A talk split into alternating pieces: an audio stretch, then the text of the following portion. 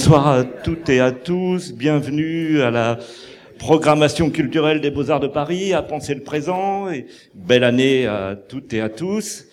Euh, ce soir, pour la saison 2023, nous avons la chance de recevoir Clément Chéroux, qui est historien de la photographie, et Christian Josque, qui va vous présenter le long parcours de, de Clément, Christian Josque, qui est euh, enseignant à l'école des beaux-arts, historien de l'art, et qui est aussi cofondateur de la revue Transborder, qui est une revue dédiée à la photographie et aux éditions Macula. La semaine prochaine, nous recevrons Timothée Paric, qui est un qui est lui un économiste de la décroissance, un, économiste écologique qui euh, enseigne à l'université de Lund en Suède et qui viendra pour son ouvrage euh, qui s'appelle Ralentir ou périr aux éditions du Seuil. Et la semaine d'après donc ça sera jeudi exceptionnellement parce qu'il ne pouvait pas venir mercredi. Et donc la semaine d'après ce sera euh, l'historien de l'art et des couleurs Michel Pastoureau et puis nous aurons aussi euh, Gaël Chouan, nous aurons Damaris Amao qui est avec nous ce soir. Nous aurons donc un très beau programme, donc deux rencontres dédiées à la, photographie, mais je laisse Christian débuter cette rencontre. Merci beaucoup Alain et merci de ta confiance, merci de m'offrir cette nouvelle opportunité de poser des questions à notre invité aujourd'hui Clément Chéroux. J'en profite pour adresser euh, tous mes voeux euh, à vous tous, euh, à Clément, à toi Alain et évidemment aux étudiants de l'école des beaux-arts de Paris. Euh, je vais dire quelques mots sur, sur le sujet qui nous réunit, présenter euh, Clément et lui poser un certain nombre de questions. Euh, le sujet qui nous réunit ici, c'est évidemment la photographie, qui constitue depuis près de trois décennies le champ qui a apporté le plus d'innovation dans le domaine tant de l'histoire de l'art que dans celui de la création contemporaine. Sur le plan de la recherche de l'histoire de l'art, c'est là où se sont exprimés les enjeux euh, d'un élargissement du spectre des objets d'étude, avec l'essor des visual studies, l'intérêt pour l'histoire culturelle, le goût pour euh, la culture populaire. Sur le plan de la création contemporaine, la pratique photographique a su également renouveler profondément la culture visuelle, euh, la pratique euh, photographique et les normes, les attendus esthétiques de la pratique photographique euh, en art, et last but not least, les fondements esthétiques de la pratique documentaire. Au croisement de ces deux innovations, la recherche, la création, se trouve une même notion qui a pris toute sa valeur à la fois historique et esthétique au cours des 15 dernières années, à savoir le vernaculaire. Le vernaculaire est ce concept opératoire grâce auquel on a pu faire évoluer les normes esthétiques dans la création en faisant entrer dans la production euh, entrer dans la production photographique des images, des photographies utilitaires, familiales, ludiques, euh, scientifiques, euh, parascientifiques, bref, une autre photographie à l'intérieur du champ de l'art contemporain. Le vernaculaire, pour paraphraser Geoffrey Batchen, lui aussi historien de la photographie, c'est l'irruption des marges dans le cœur normatif de la création artistique. Sur le plan de la recherche historique, les matériaux euh, qui ont été négligés pendant plus d'un siècle ont ainsi pris, à nos yeux, une valeur pour nous aider à comprendre, à nouveau frais, notre rapport à l'image. Parmi les historiens, artistes ou commissaires d'exposition qui ont œuvré à cette transformation de nos cadres de pensée par un intérêt pour de nouveaux objets, Clément Chéroux est une personnalité saillante. Son parcours remarquable, son œuvre d'historien et de commissaire d'exposition se situe précisément à l'articulation du travail scientifique de l'historien de l'art et du travail de commissaire d'exposition, de, donc en lien avec la création artistique. Clément Chéroux a travaillé successivement comme commissaire indépendant, puis euh, au centre Pompidou, dont il a dirigé le cabinet de la photographie après le départ de Quentin Bajac pour le MoMA de New York. Il a été sensible à l'appel des sirènes américaines, puisqu'il a accepté de devenir directeur du département photo du MoMA de San Francisco, avant d'être à son tour nommé directeur du prestigieux département de la photographie du MoMA, dont il faut rappeler que c'est le premier département de photographie consacré dans un musée euh, consacré à la photographie dans un musée d'art. Au cours de cette carrière impressionnante, euh, Clément a été commissaire de nombreuses expositions qui ont toutes été accompagnées de catalogues d'expositions et qui ont fait date. Je veux rappeler un certain nombre d'entre elles et ma liste n'est pas exhaustive. Mémoire des camps au patrimoine photographique, si mon souvenir est bon, en 2001. On, on va revenir sur, sur cette exposition. Le troisième œil sur la photographie spirit en 2003. La subversion des images avec Quentin Bajac et Michel Poivert au Centre Pompidou en 2005. Henri Cartier-Bresson, 2008, Centre Pompidou. Euh, Paparazzi, photographe, star et artiste avec Sam Sturze au Centre Pompidou-Metz en 2014. Waka Evans euh, au Centre Pompidou Paris en 2017, etc., etc. Et très récemment, au MoMA. Euh, je n'ai pas énuméré toutes les expositions qu'il a faites au MoMA, mais il faut mentionner l'exposition de Wolfgang, Tillmans, euh, qui qui a été inaugurée récemment et qui s'est achevée. Non, s'est achevée avant-hier. Voilà. Alors parallèlement à ce travail de commissaire d'exposition, il a été rédacteur en chef avec Thierry Gervais, ici présent, euh, de la revue Études photographiques, fondée euh, par euh, André Gunther et Michel Poivert, auquel, à qui il faut rendre hommage. Et Clément a publié un certain nombre d'essais, a commencé par un essai intitulé Photographie écrit FAU comme la faute sur les erreurs photographiques. Un autre essai intitulé Diplopie, l'image photographique à l'ère des médias globalisés, qui, réagissait presque euh, avec quelques années de décalage, mais en tout cas à, l'attaque des, tours du World Trade Center. Un, un autre euh, essai euh, solide, bien documenté, euh, qui est évidemment avant l'avant-garde du jeu en photographie. Je crois que c'est un ouvrage absolument qui, fait date, incontournable et qui est tiré de, sa thèse de doctorat à Paris 1. Et puis un, essai plus court, vraiment délicieux. Si la vue vaut d'être vécue, miscellanée photographique publié en 2019. Clément est par ailleurs un, ami de longue date et je le remercie vivement d'avoir ce soir accepté le principe de cette discussion. Alors ce que nous allons faire, c'est que nous allons parler d'abord du parcours intellectuel de Clément Chéroux avant d'évoquer également des, questions qui sont liées à son parcours professionnel. Et puis, bien entendu, nous ouvrons la discussion publique. Nous sommes là pour les étudiants des beaux-arts qui, auront des questions à lui poser et pour le public euh, nombreux venus ce soir pour, euh, pour nous écouter. Alors, entrons tout de suite dans le vif du sujet, si tu le veux bien, Clément. Depuis tes premiers écrits sur la photographie, donc j'ai mentionné photographie, écrit FAU, euh, avant l'avant-garde, et depuis les premières expositions que tu as organisées, ton intérêt se porte sur cette notion que j'ai essayé d'introduire euh, à l'instant de photographie vernaculaire.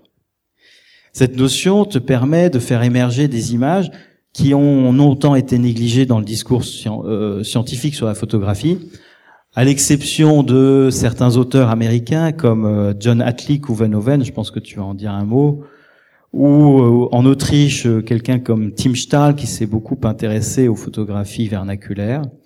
Mais dans le fond, euh, ce qui s'est passé, c'est une, une, découverte d'objets qui, euh, qui ne faisaient pas partie de notre patrimoine visuel. Et cette notion de photographie vernaculaire permet ainsi de donner à une culture visuelle populaire un intérêt à la fois scientifique et artistique.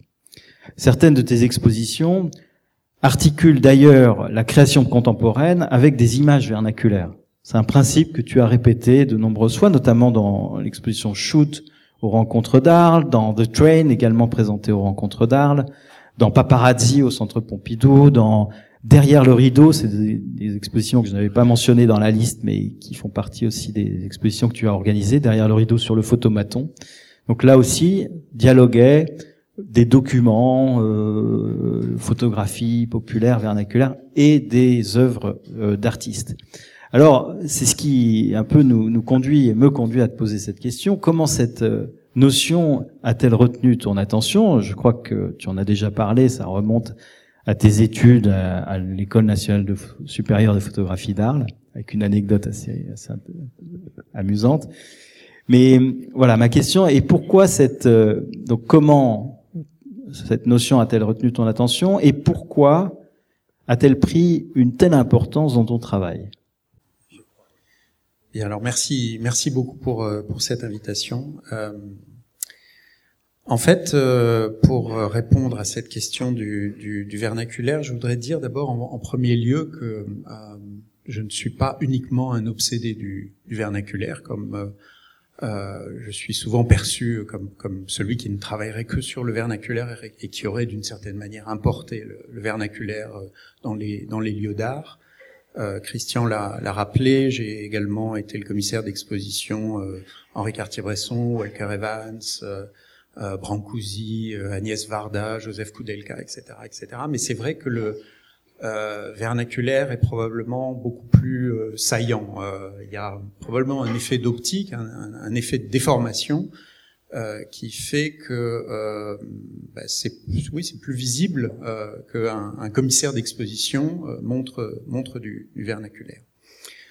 Euh, et c'est vrai, comme Christian le disait, que la plupart des expositions dont j'ai été le commissaire, euh, j'ai euh, notamment les expositions thématiques, euh, j'ai euh, pris ce, ce, parti assez fort de d'introduire du, du, vernaculaire en miroir des, des, pratiques artistiques, de poser une sorte de, de tension entre euh, des œuvres euh, clairement reconnues comme, comme telles euh, et des images plus curieuses, plus énigmatiques qui ne, n'étaient pas produites par des, par des artistes. Et c'est vrai que ça a été une constance, une constante dans mon, dans mon parcours.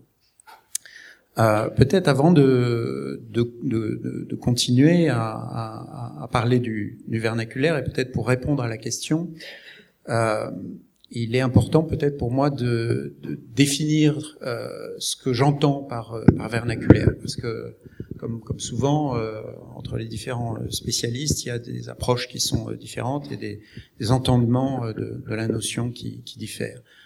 pour moi, en fait, le, vernaculaire a d'abord été une catégorie. je crois qu'il est extrêmement important pour notre génération de définir des catégories. Je crois qu'on a euh, la reconnaissance de la photographie euh, euh comme euh, comme œuvre ou la reconnaissance institutionnelle de la photographie, c'est souvent faite sur les catégories de l'histoire de l'art. quand on a commencé à, à, essayer de défendre cette idée de la photographie comme un art, un premier réflexe a été de, de, lire des, des, grands maîtres et de choisir des chefs-d'œuvre et de reprendre un certain nombre des, des, catégories qui étaient héritées de l'histoire de l'art, comme le euh, le paysage, euh, le portrait, etc., euh, etc. Et je crois que après ce moment, la génération qui nous a précédés, qui s'est beaucoup appuyée sur l'histoire de l'art pour définir la photographie, pour faire reconnaître la photographie, je crois qu'aujourd'hui, il est extrêmement important de, repenser les, catégories à travers lesquelles on, réfléchit à la photographie. Et euh, pendant très longtemps, moi, j'ai un peu hésité. Euh, bon, comment j'appelle ça? Est-ce que c'est de la photographie amateur? Est-ce que c'est de la photographie euh, euh professionnelle? Est-ce que c'est de la photographie à un moment, euh, lors d'une recherche pour le musée euh, Nicéphore-Niepce de, de Chalon-sur-Saône, j'avais aussi proposé une notion qui était la photographie padar, en jouant sur cette idée du, du padar. Et en fait, euh, après avoir euh, essayé diverses choses, il m'est apparu que cette notion de vernaculaire, que je n'ai évidemment pas inventée, euh, qui a été beaucoup plus utilisée aux États-Unis qu'elle ne l'a été en France, j'ai pensé que le mot vernaculaire était le mot dont j'avais besoin pour décrire ce qui ce qui m'intéressait dans la photographie et ce qui m'intéressait dans la photographie aussi dans son rapport à l'art. Et donc, en fait, ben, j'ai commencé à lire des choses sur le vernaculaire, notamment Geoffrey Batchen, qui a beaucoup écrit sur cette question. Euh, et j'étais toujours extrêmement frustré de, de, ne pas trouver de définition du, vernaculaire. Personne ne, voulait euh, se lancer sur le, sur le terrain de la définition. C'est évidemment toujours un terrain très glissant, celui de la définition, parce que on risque très rapidement d'enfermer les choses, euh, de les rendre un peu systémiques, et, donc c'est toujours assez, assez problématique.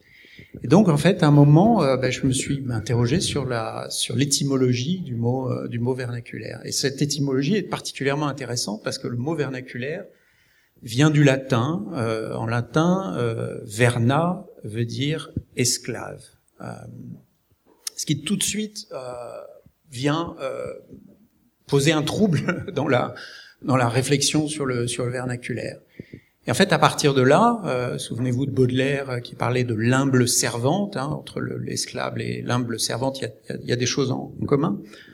Une espèce de, d'idée de, la photographie comme une technique ancillaire, euh, comme, comme, comme, Baudelaire le, le pensait.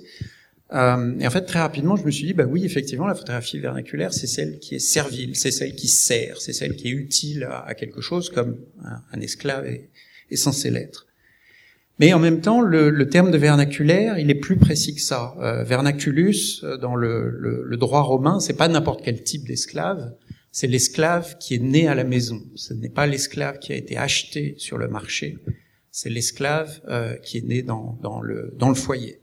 Donc tout de suite, on voit que la photographie vernaculaire, euh, c'est quelque chose qui sert, mais c'est aussi quelque chose qui est attaché à euh, un lieu, qui est le foyer, qui est la région, euh, qui est euh, un lieu euh, assez local en fait.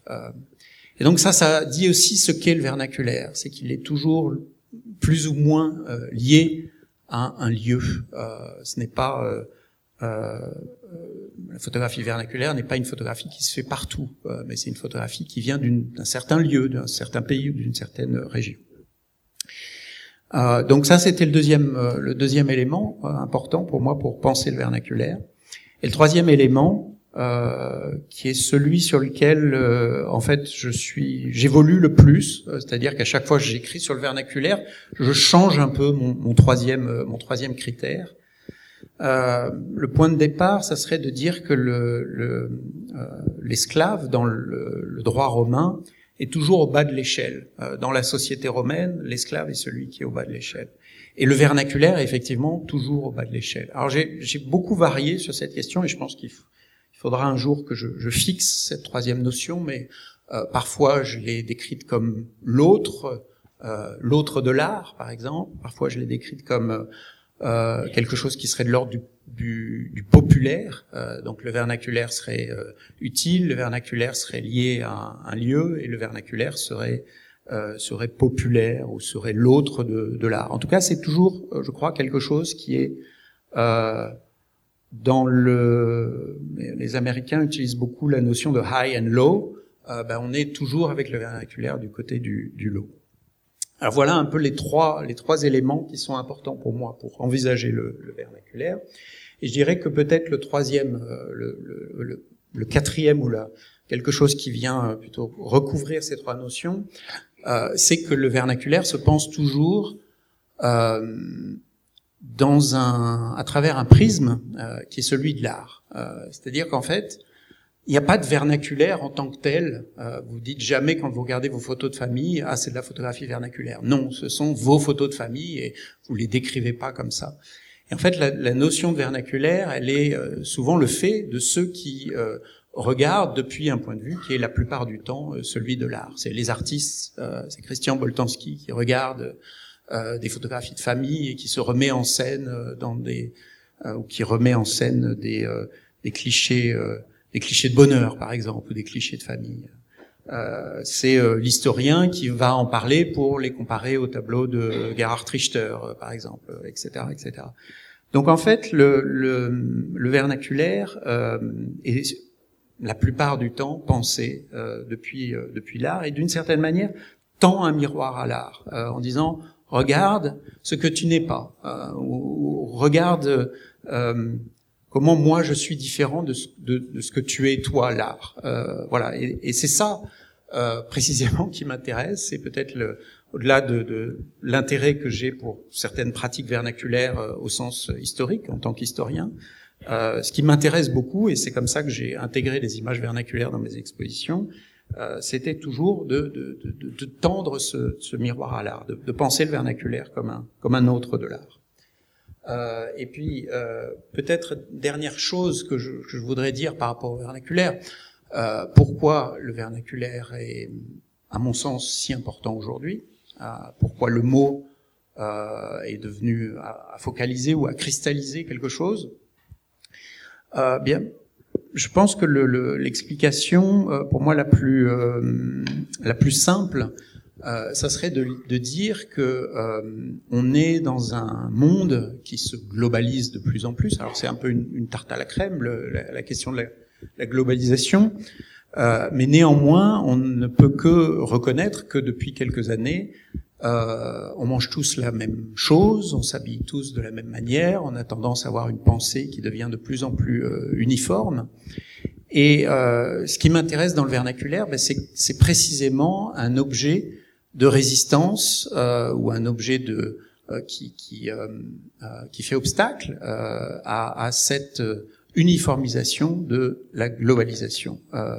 Je pense que le vernaculaire, même si aujourd'hui il y a un vernaculaire globalisé, il faudrait rentrer euh, plus en, en détail dans, dans, la discussion, euh, le vernaculaire est précisément ce qui nous permet euh, d'avoir encore des différences, et je crois que les différences sont, euh, euh pour moi, euh, absolument, absolument cruciales. Voilà. Donc c'est pour ça que je pense que le vernaculaire doit être absolument euh, pointer du doigt. Euh, il faut travailler le vernaculaire, il faut comprendre le vernaculaire, il faut analyser le vernaculaire, il faut montrer le, le vernaculaire. Je te remercie beaucoup. Euh, ça, ça, ça, donne déjà un, un très beau cadre euh, à, à, cette discussion. Euh, cette notion et, les produits qu'elle décrit ont été effectivement très fertiles pour la, création. Euh, elle nous permet aussi de, de réancrer la photographie dans le local et de faire intégrer, pour reprendre un terme que Geoffrey Batchen avait, avait emprunté à Derrida, de, de, de, porter son attention sur le parergone, c'est-à-dire sur ce qui est marginal au, à, à l'œuvre. Euh, mais les images vernaculaires sont aussi parfois de précieux documents d'histoire. Et là, j'aimerais revenir sur une exposition, une expérience qui a été très importante pour toi, c'est euh, l'exposition intitulée Mémoire des camps qui s'intéressait euh, aux représentations des camps d'extermination euh, nazis.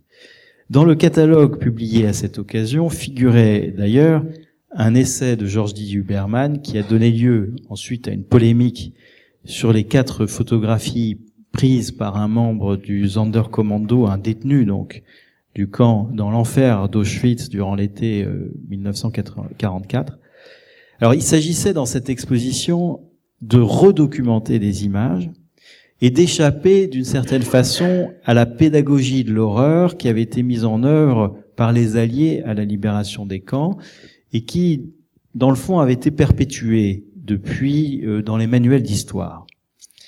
Et c'est à partir de cette euh, expérience de, redocumentation de ces images qu'est née à la fois la discussion autour de l'essai de Georges Huberman et euh, qui lui-même a, a, été ensuite publié dans un livre, Images malgré tout, qui, qui, est sans doute un des livres les plus importants sur euh, l'histoire des, des, images depuis du XXe siècle, on peut dire. Voilà. Quelle, quelle expérience, quelle, quelle importance, pardon, quelle importance cette expérience a-t-elle eu pour toi?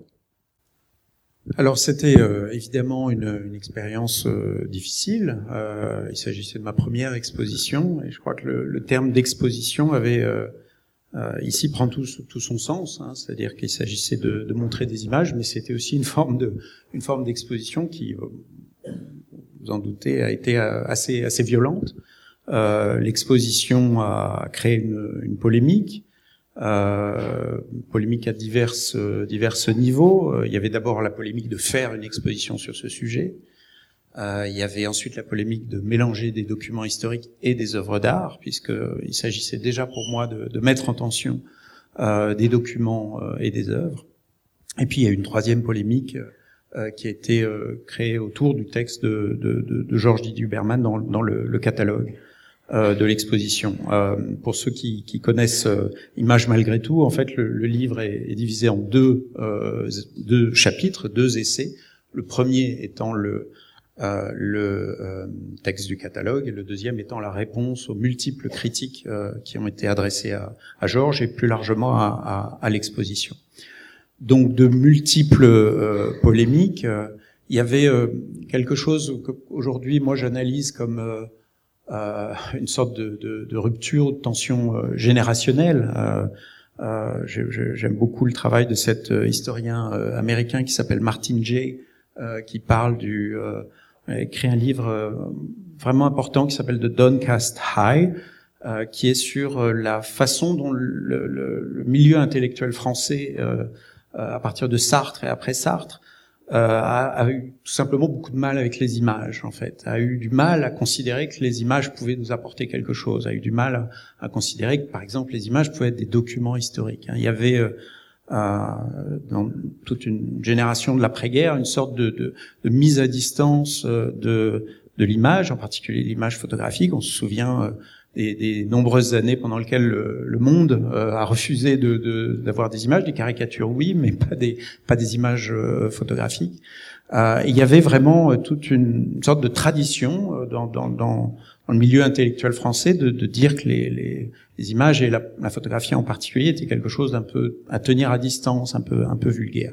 Et je crois qu'une des, des grandes euh, polémique euh, qui était euh, autour de, de, cette exposition était liée à ça, le, le fait que Lanzmann était, euh, Claude Lanzmann était un des, des, fers de lance de cette de cette polémique. Lanzmann qui a perpétué cette cette tradition euh, cette tradition euh, sartrienne euh, autour de, de, de, de, sa, de, sa, revue, notamment, était particulièrement virulent à l'égard de cette exposition, parlant de, fétichisme des images, etc., etc.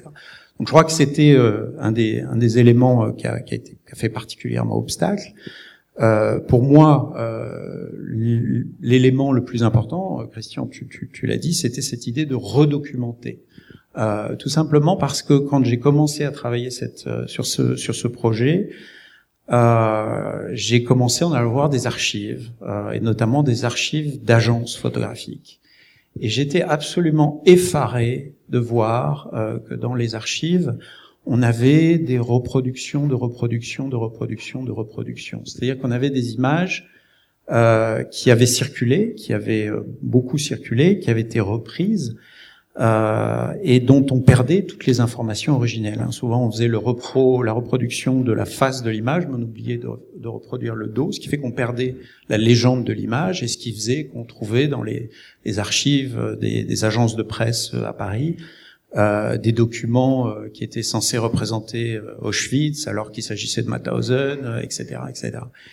Et donc la, la, la, première chose que j'ai que j'ai euh, proposé euh, autour de ce projet, c'est de dire ben, on n'utilise que des documents originaux. Ça paraît aujourd'hui totalement euh, euh totalement le béaba de, l'historien, mais pourtant ça n'était pas une évidence à ce à ce moment-là. Et pour moi, le, le plus important, c'était de dire bon ben s'il y a une photographie, ben il faut la redocumenter. Il faut se poser la question de évidemment ce que représente l'image à, à, quel moment elle a été faite. Les images de la libération des camps n'ont rien à voir avec les images euh, des camps pendant leur période de fonctionnement. Euh, donc il faut se poser la question du temps de l'image, il faut se poser la question euh, de qui était derrière l'appareil. Est-ce que les photographies ont été faites par les Alliés? Est-ce que les photographies ont été faites euh, par les Alliés à la libération? Euh, Est-ce que les photographies ont été faites par les bourreaux? Euh, Est-ce que les photographies ont été faites parfois, comme c'est le cas, on parlait des quatre photographies d'Auschwitz, par euh, euh par les euh, déportés euh, eux-mêmes. Donc toute l'idée était de se dire redocumentons les images et faisons en sorte que ces images ne soient pas uniquement des, des, des images de l'horreur. J'avais eu au tout début de ma recherche une, une discussion avec mon père euh, qui m'a beaucoup marqué parce que mon père me disait mais pourquoi tu travailles là-dessus? Euh, Il faut tourner la page. Il faut tourner la page. Euh, et lui, effectivement, ne regardait pas ces images, c'est-à-dire qu'il tournait la page. Euh, et en fait, pour moi, euh, la, la, chose importante n'était précisément de ne pas tourner la page, de regarder ces images, de regarder ces images choc, ce que Barthes a décrit comme des images choc, avec le, même problème que sa génération, même si Barthes a une, véritable intelligence des images, euh, il bloque sur les images chocs. Il y a ce texte fameux sur les images chocs où il ne peut pas regarder les images chocs. Et pour moi, la, réponse à cette, euh, espèce de tâche obscure, c'était de dire il faut regarder ces images, et la seule façon de les regarder, c'est de les questionner en tant que document. C'est-à-dire de passer euh, au-delà de l'horreur pour essayer de voir euh, ce que cette image nous dit. Euh, non pas peut-être pas le pourquoi, mais le comment de ce qui s'est passé. Euh, voilà. Donc euh, le projet a évidemment été euh, quasiment, on pourrait dire, laminé par par la polémique. Hein. Le, le, projet initial de l'expo, bon, il reste dans le, le catalogue. Je crois qu'aujourd'hui, il a, il est un, peu mieux passé quand on regarde la, la façon dont aujourd'hui les, les les historiens regardent les images, on, on sent que du, du, temps a passé euh, à travers cette expo, à travers d'autres euh, travaux qui ont, qui ont suivi, qui sont extrêmement importants. Euh, mais effectivement, sur le moment, euh, c'était une véritable, véritable exposition pour, pour une exposition difficile. Voilà. Et oui, euh, je voulais ajouter d'abord que cette nécessité de redocumenter les images, tu, tu en as fait un article avec Hissène About, publié dans la revue Études photographiques, accessible en ligne, traduit en allemand comme petit essai, et qui euh, et qui vraiment fait le tour de la question. C'était le moment de bascule où on, les historiens se sont intéressés aux images. On se souvient dans cette fameuse anthologie euh, Nouveaux objets, nou, nouvelles approches euh, de Jacques Le Goff déjà. Euh, le cinéma, la photographie intégraient le répertoire des sources de l'historien, mais c'est vrai que 2000, c'est un peu le, moment où euh, où tout d'un coup ces, images chocs qui avaient, qui sont avant d'être des images chocs, sont des documents d'histoire, euh, ont été valorisés à nouveau. Il faut dire entre parenthèses que la polémique, enfin une polémique similaire, avait secoué l'opinion publique en, Allemagne et en Autriche lors de la fameuse exposition des crimes de la Wehrmacht, qui avait circulé dans tout le territoire germanique euh, en, autour des années 18, 1995, donc euh, on est 5-6 ans avant, avant l'exposition Mémoire des camps, et, et, qui a conduit non seulement à d'énormes polémiques, mais également euh, à un attentat. L'exposition a été plastiquée. Donc euh, c'est dire que ces, ces, enjeux qui sont liés à, à, à la reconnaissance de, de, ces photographies de l'horreur comme document pour l'histoire ont été euh, particulièrement euh, euh, ont suscité particulièrement de réactions auprès du, du, du, du public. Alors je voudrais peut-être passer maintenant à un registre un peu moins sombre euh, et à une exposition qui elle aussi a marqué tes débuts. C'est l'exposition Le Troisième œil en 2004 sur la photographie spirit et les expériences médiumniques documentées par des photographes, documentées ou faussement documentées par par la photographie. Alors, elle présentait donc l'histoire de la photographie spirit et exposait exclusivement des photographies historiques cette fois-ci, donc pas de pas d'œuvres, mais vraiment des documents. Et pourtant, euh, ces documents, c'est enfin ces photographies vernaculaires, peut-être tu pourras mieux les, nommer que, que moi, euh, ont, eu un, une influence euh, très importante sur la création artistique. Euh, c'est une exposition, une des expositions qui a eu le plus de d'écho auprès des artistes, bien que étant une exposition historique. Elle a même inspiré un roman de Nathalie Quintane, euh, Descente de médium, qui met en scène euh, Ted Sirius, un, escroc qui prenait des photographies de sa pensée. Alors, euh, bon, il y a plein de questions qui se, qui se posent, mais d'abord, évidemment, Comment as-tu découvert ce, vaste sujet de la photographie spirit et euh, comment s'est fait euh, ensuite, à partir de ce moment, le relais vers euh, toute une, sphère, un champ de la création contemporaine qui s'est mis à regarder très attentivement ces, images? Alors effectivement, c'était un projet tout à fait euh, passionnant que j'ai sur lequel j'ai travaillé avec plusieurs autres commissaires, Andreas Fischer, Pierre Apraxine, Sophie Schmitt et Denis Canguilhem.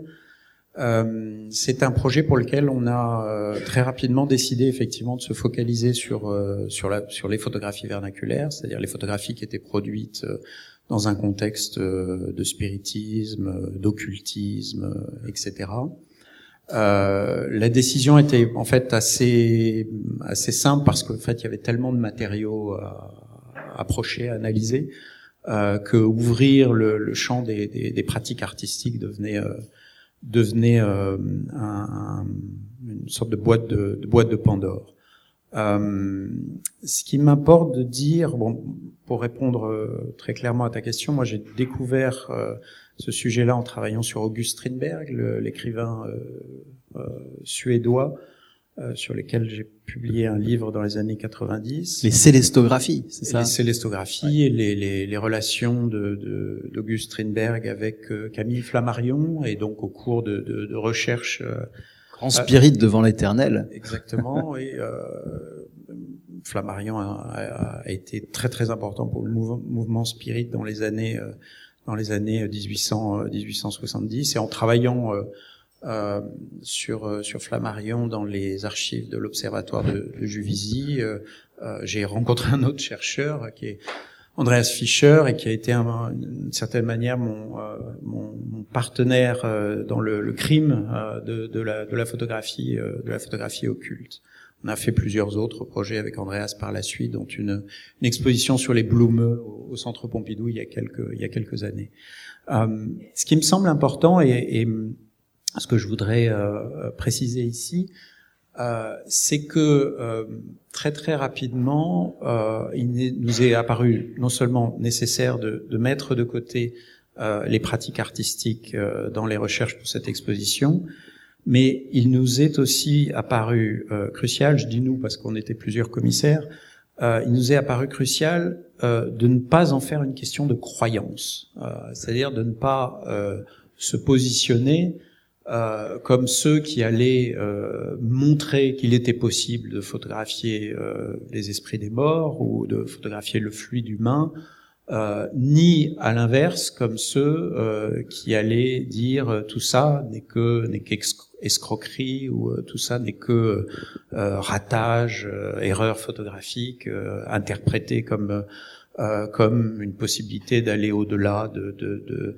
de ce que la photographie est censée représenter. Euh, et peut-être la meilleure, euh, la meilleure, euh, meilleur exemple que je, que je que, j'aime bien citer quand, quand, je parle de cette position, en fait, bah, c'est une, une, une, une, histoire qui a lieu à Paris à la fin de l'année 34, où le groupe surréaliste se, se réunit dans un dans un café parisien. Breton est là, Kaiwa est là, euh, Lacan est là aussi, euh, quelques autres sont là euh, euh, parmi les, membres du groupe surréaliste. Et quelqu'un a apporté des haricots sauteurs euh, du Mexique. vous connaissez probablement cette, cette anecdote. et quelqu'un arrive et pose une petite boîte en carton sur la table, enlève le couvercle et au bout de quelques secondes, effectivement, un haricot se met à, à sauter.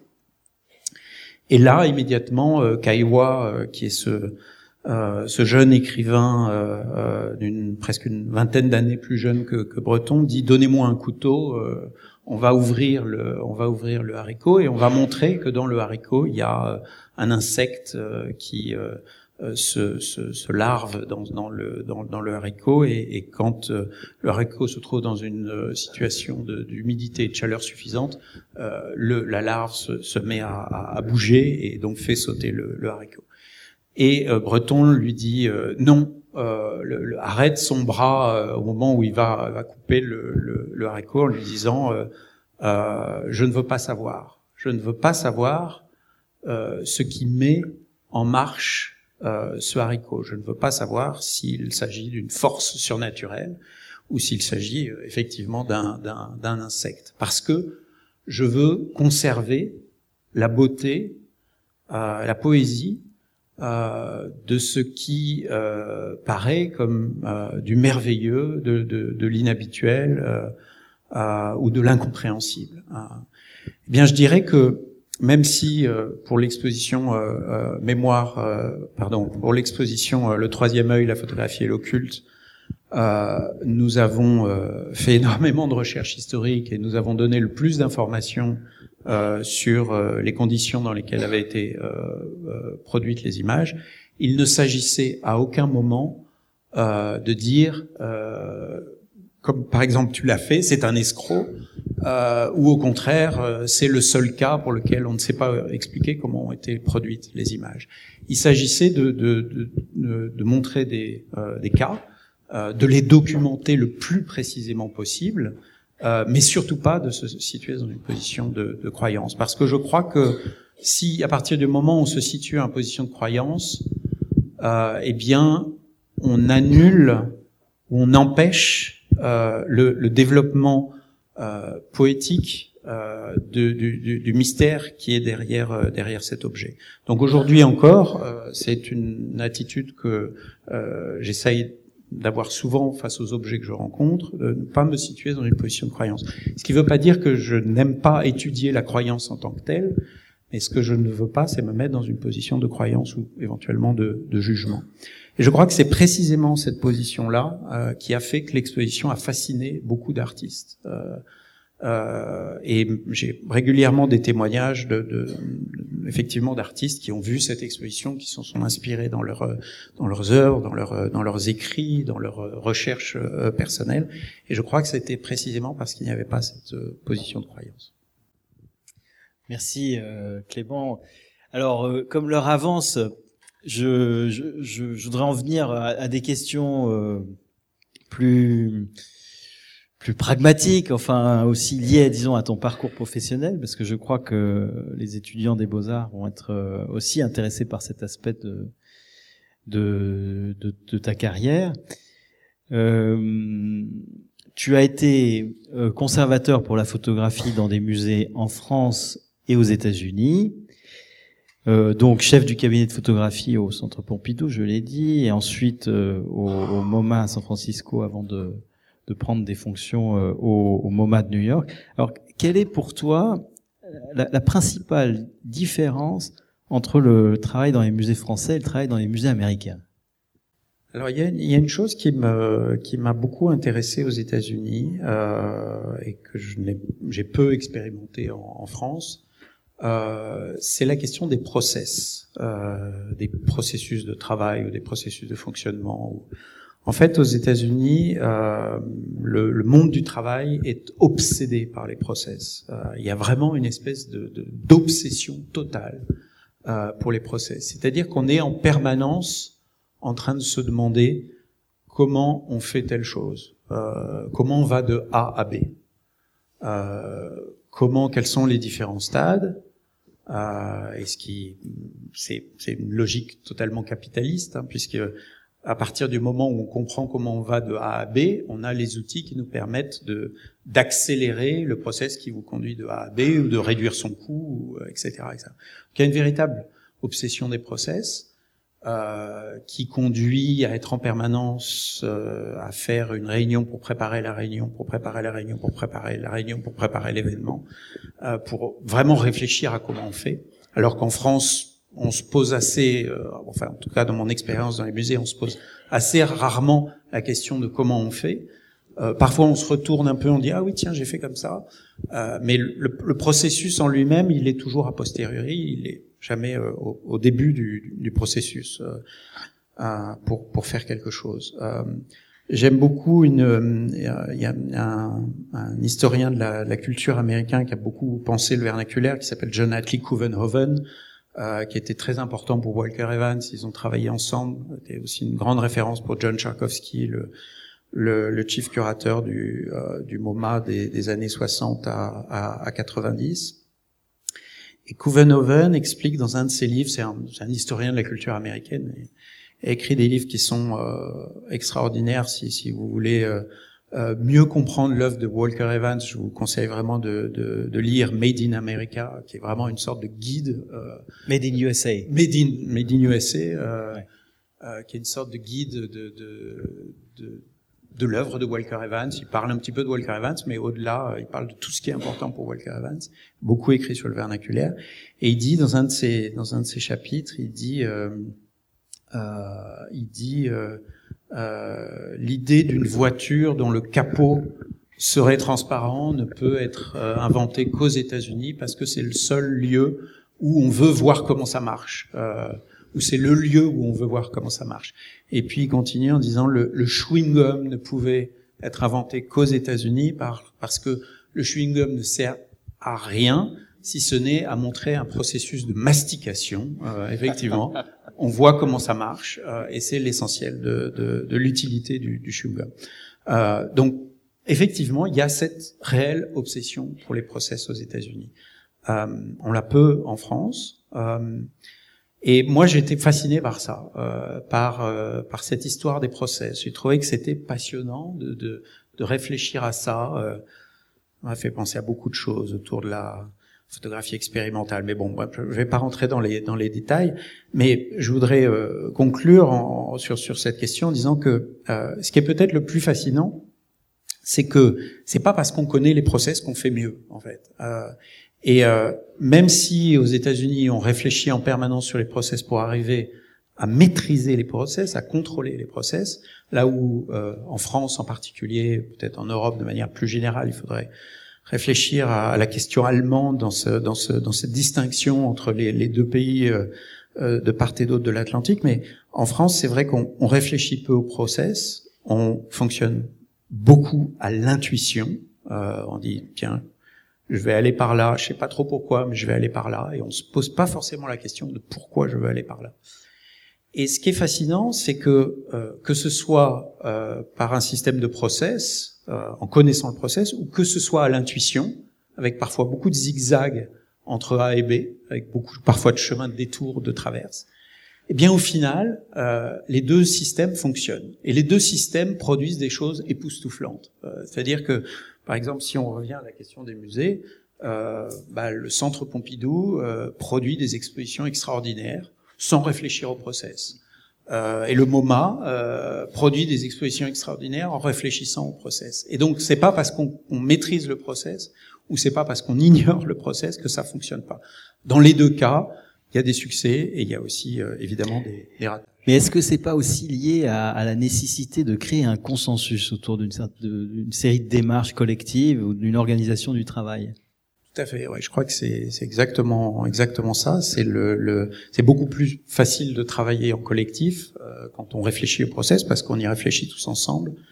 Et euh, ma première expérience, euh, le premier moment où je commençais à m'interroger sur les, les process, c'est le moment où je me suis rendu compte que j'avais beau avoir des intuitions, j'avais beau savoir, pas savoir, j'avais beau intuitionner là où je voulais aller, c'était impossible d'emmener une équipe vers là où vous vouliez aller si vous n'étiez pas capable aux États-Unis de leur expliquer pourquoi vous vouliez aller à, cette, à cet endroit-là. Donc effectivement, la question du, du, du collectif est, est, absolument, absolument cruciale. C'est pour ça que la question du management aux États-Unis est, est, est centrale. Alors en décembre dernier, tu as pris la direction de la fondation Henri Cartier-Bresson. Cartier-Bresson, je l'ai déjà dit, c'est un photographe qui a compté pour toi puisque tu as organisé une rétrospective au Centre Pompidou. Alors comment comptes-tu aborder ce mandat à la tête de la fondation? Et quelles sont les perspectives pour cette fondation? Alors je crois que la première euh, réflexion que j'ai eue par rapport à la Fondation Cartier-Bresson euh, lorsque euh, euh, la fondation m'a demandé si, le, poste m'intéressait. Ma, première réflexion était de penser la fondation dans, un contexte parisien où il y a beaucoup d'institutions photographiques. Et je crois que ce qui m'est apparu euh, immédiatement, c'est cette idée que la grande différence de la fondation avec euh, le BAL, avec euh, la Maison européenne de la photographie ou avec les grandes institutions euh, parisiennes euh, comme euh, le Jeu de Paume, le Centre Pompidou, le Musée d'Orsay, les, les, autres lieux qui font des expositions de photographie, eh bien, c'est que il y a une il y a une âme dans la, ce qui ne veut pas dire dans les autres dans les autres lieux il n'y a pas d'âme, mais que dans le cas de la fondation, il y a une personne qui est Henri Cartier-Bresson, qui est à l'origine avec Martine Franck de, de la, la, création de cette cette fondation et que euh, ben, le plus important euh, par rapport aux autres institutions, c'est de défendre euh, l'idée qu'il y a ben, une sorte de, d'insecte dans le haricot sauteur, si on veut revenir à cette à cette à cette anecdote là. Et en fait, ce qui m'a paru absolument crucial, c'était de, de m'interroger sur euh, la postérité des grandes œuvres photographiques du XXe siècle. Euh, je pense à Henri Cartier-Bresson, mais je pense aussi à Martine euh, Franck, qui, dont les archives ont été à, son, à sa disparition déposées à la Fondation Henri Cartier-Bresson. Et souvent, le problème des grandes œuvres photographiques du XXe siècle, c'est qu'elles sont soit surexposées, et on pense à certains autres photographes dont on a tellement fait de cartes postales et tellement fait d'affiches qu'on a très envie de les, de les regarder. Euh, et il y a souvent sur ces grandes œuvres photographiques du XXe siècle un effet de surexposition. C'est aujourd'hui devenu très facile de faire des expositions de photographie. Et il y a des photographes qu'on a trop vus. Euh, et donc c'est un danger, c'est un vrai danger, la surexposition. Et de l'autre, euh, bah, il y a aussi euh, le danger de la disparition euh, de l'œuvre, de faire en sorte que l'œuvre devienne un petit peu, ses filoches disparaissent et que on, ne la voit plus. Donc pour moi, le, je dirais le plus important, euh, c'est de réactiver. En fait, c'est cette idée que euh, une œuvre ne continuera à être euh, intéressante euh, qu'à partir du moment où on arrivera à la réactiver avec des nouvelles recherches, des nouvelles images, celles qu'on a moins montrées, euh, des regards autres, euh, les regards des jeunes chercheurs, mais aussi les regards des artistes, la façon dont les artistes d'aujourd'hui s'emparent, s'emparent des œuvres. Et donc je crois que ce sera pour moi un, un, des enjeux de mon travail à la Fondation, euh, ça sera de réactiver en permanence euh, l'œuvre. Euh, souvent, j'utilise le, le pour, pour, décrire ça la, la, métaphore de la langue morte. Euh, il y a des langues qu'on parle plus, je pense au grec et au latin, euh, et l'enjeu pour moi, c'est effectivement qu'on continue à parler le Cartier-Bresson et le, le Martin Franck, de faire en sorte que ça reste une, langue vivante dans notre dans l'approche de la photographie d'aujourd'hui. Donc voilà, c'est un c'est un, des axes que je me suis euh, fixé. Et en fait, ma première exposition euh, au, printemps prochain, en mai prochain, consistera à montrer un, une série de Cartier-Bresson sur lesquels on, on, a vu quelques images, mais qu'on connaît mal dans son entièreté, euh, qui est celle du couronnement euh, de Georges VI. Alors évidemment, euh, je, je, je, j'utilise le, le, le, contexte d'aujourd'hui, puisque vous savez qu'en mai prochain, on aura un nouveau roi d'Angleterre qui va être couronné. Donc on exposera à la Fondation euh, Henri Cartier-Bresson une exposition qui va s'appeler L'autre couronnement. Euh, qui montre le, le, couronnement de Georges VI, euh, 1937, photographié par Henri Cartier-Bresson en, en, en 1937 où Henri Cartier-Bresson fait cette chose extraordinaire euh, de ne pas photographier le roi, mais de photographier le peuple qui regarde passer le roi. Hein. Donc un retournement du regard. Henri Cartier-Bresson travaille à ce moment-là pour la presse communiste, euh, ce soir et regard.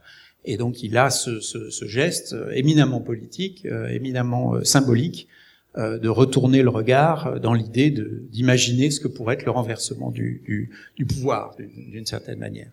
Euh, donc voilà, donc un exemple de, d'une de, sorte de, de, euh, de déplacement euh, de, de, de, ce qu'on de ce qu'on pense ou de ce qu'on connaît ou de, de, de Henri Cartier-Bresson. Donc un, exemple parmi parmi d'autres. Très belle perspective. Je me souviens que dans ces portraits du, des spectateurs anglais, on trouve des gens qui utilisent le périscope pour pour observer le, le passage du, du défilé euh, loin loin de de là où ils sont. Ouais. Ils utilisent le périscope et euh, ce, qui est, ce qui est intéressant, euh, c'est que non seulement Henri Cartier-Bresson tourne le dos au roi pour photographier le peuple, mais qui photographie aussi des gens qui, parce qu'ils regardent dans un miroir, sont eux-mêmes obligés de tourner le dos à leur, euh, à leur, à leur souverain. Il y a là dans le retournement des corps quelque chose qui est tout à fait passionnant. Alors avant de passer la, pub, la parole à, à, la salle et passer aux questions, je voudrais poser une dernière question. On a fait un petit peu euh, très rapidement brosser euh, 20 années de, de recherche en histoire de la photographie, de pratique curatoriale.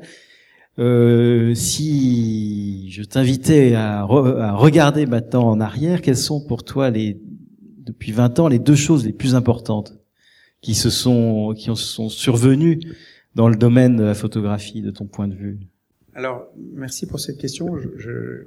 Généralement, on demande quel est l'avenir de la photographie. Euh, et, et euh, généralement, je réponds que je n'ai pas de, de, boule de voyante et que je ne peux pas lire l'avenir de la photographie. Mais en revanche, ça m'intéresse d'essayer de, réfléchir rétrospectivement à, à, aux choses qui m'ont particulièrement marqué dans, dans, les pratiques photographiques de, depuis que je me suis intéressé, commencé, j'ai commencé à m'intéresser à la photographie au milieu des années 80. Et euh, je me souviens particulièrement euh, du fait que quand j'ai commencé à m'intéresser au milieu des années 80, l'obsession euh, de l'époque, c'était la production. Comment on fait des photographies Je me souviens de colloques à Arles, euh, je me souviens de, de, débats dans les revues de photographie où l'objet central, c'était comment tu fais, euh, comment ça marche euh, d'une certaine manière. Euh, et on se posait des questions, quel objectif tu utilises, dans quoi tu développes, euh, où tu te places par rapport à ton sujet? Donc tout était dans la production. Euh, d'ailleurs, il y a à l'époque, en particulier aux États-Unis, beaucoup de livres qui étaient publiés qui s'appelaient At Work. Richard Avedon At Work, Walker Evans At Work, parce que l'important c'était comment il travaille. et en fait, depuis quelque temps, le, je dirais depuis les années 2000 à peu près, euh, la grande la grande question n'est plus dans comment ça marche, mais elle est plutôt dans les questions de diffusion. En fait, aujourd'hui, il y a une véritable obsession euh, qui est comment on diffuse les images. Euh, toutes les choses qui ont été faites, qui ont été faites sur le livres de photographie, toutes les choses qui ont été faites sur les expositions de photographie, euh, ce qui se passe aujourd'hui avec les réseaux sociaux, etc., etc. Donc, je dirais qu'on est euh, on est passé euh, vraiment aujourd'hui à la à la question de la, la, diffusion. Et je crois que c'est pas un hasard si pour moi les deux choses les plus importantes qui sont advenues à la photographie dans, je dirais, dans les 20 dernières années, ben, sont liées à des questions de diffusion. Euh, et donc pour moi, la, la, la chose, l'une des deux choses les plus importantes, euh, ben, c'est d'abord la question du livre, euh, la, la, question du photobook. Euh, et je crois que moi j'ai commencé à être intrigué par cette question du livre et de l'importance que prenait le livre dans notre façon de penser la photographie. Euh, en voyant euh, les premiers livres sur les livres. Euh, à partir de 99, 1999, Horacio Fernandez a publié un, un, livre qui listait les livres de photographie. C'était la première fois où on avait des centaines d'images montrant des doubles pages de livres. Moi, j'étais avec l'effet vache qui complètement fasciné par ces livres où on voyait des livres dans lesquels on voyait des livres. Hein. Et euh, Martin Parr, Jerry Badger, 2000, 2004, euh, le, les 101 euh, books 2000, 2003 ou 2002, etc. etc. Et donc on, on, a commencé à voir les livres sur les livres.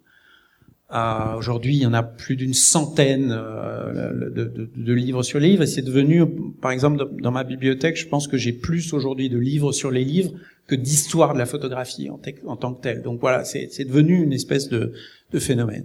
Et le deuxième élément qui a été crucial, c'est que euh, vers, euh, je crois, 2000, aux alentours de 2010, j'ai commencé à voir euh, venir dans mon bureau au Centre Pompidou des photographes qui venaient plus avec des portfolios, euh, plus avec des boîtes de tirage, mais qui venaient avec des maquettes de livres faits sur euh, les blurbs ou les books on demand ou les, les, les choses comme ça.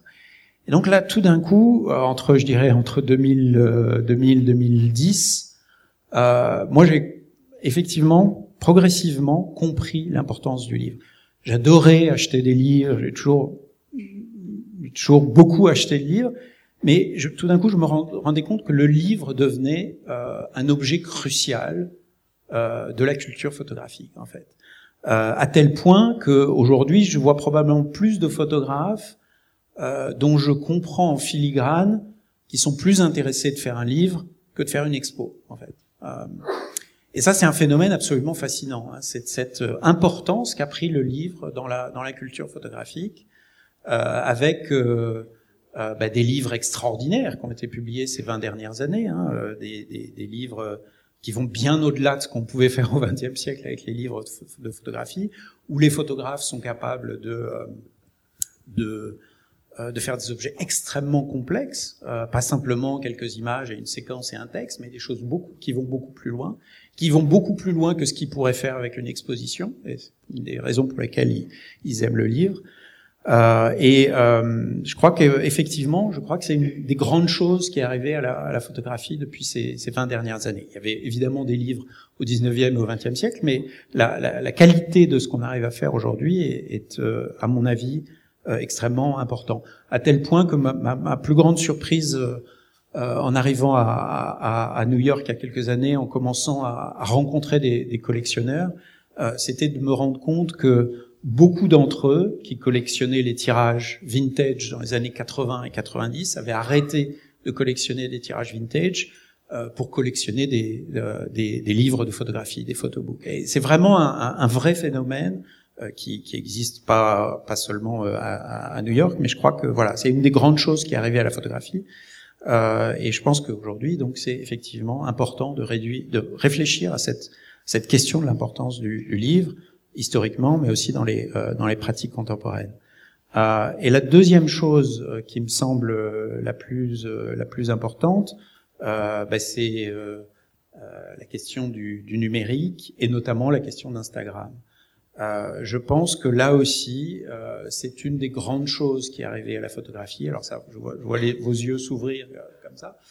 Euh, effectivement, c'est probablement un peu surprenant, mais je pense qu'en fait, c'est c'est une des grandes révolutions de la photographie des, des, des, dernières années. moi, j'aime bien penser l'histoire de la photographie en termes d'accélération et l'histoire de la photographie a souvent été l'objet d'accélération. Quand on pense à Kodak, par exemple, réduire le temps entre la prise de vue et le développement. Quand on pense à Polaroid, réduire le temps, accélérer le temps entre la prise de vue et la vision de l'image. Ben, je pense que tout simplement Instagram est le troisième élément qui vient compléter un processus d'accélération. Il y en aura certainement d'autres, euh, mais Instagram réduit le temps entre le moment où je prends l'image et le moment où je la, partage. Donc tous les éléments de l'acte photographique ont eu, euh, ont été euh, réduits ou ont été accélérés à des moments de, à, des moments de notre histoire. Et dans ce sens-là, euh, dans le sens de l'accélération, euh, je pense que euh, Instagram est effectivement une révolution qui vient complètement modifier notre rapport euh, à la photographie, notre partage de la photographie, notre façon dont on regarde la photographie. Euh, et en ce sens-là, on en voit déjà les effets dans les dans les dans nos pratiques quotidiennes de la photographie, mais les effets aussi dans le monde de l'art, où cette question de le, l'instagrammabilité euh, est aujourd'hui devenue devenue extrêmement extrêmement importante. Donc je pense que avec le livre, euh, je crois que effectivement, euh, l'Instagram est une des, des choses euh, importantes qui soit arrivée à la photographie ces dernières années. Je te remercie beaucoup. Je ne sais pas si notre discussion est Instagrammable, mais en tout cas, je te remercie d'avoir bouclé la boucle et d'être revenu en quelque sorte sur la question du vernaculaire, puisque Instagram, c'est une, on pourrait dire, une pratique vernaculaire de la, de la photographie. Merci Clément et Christian.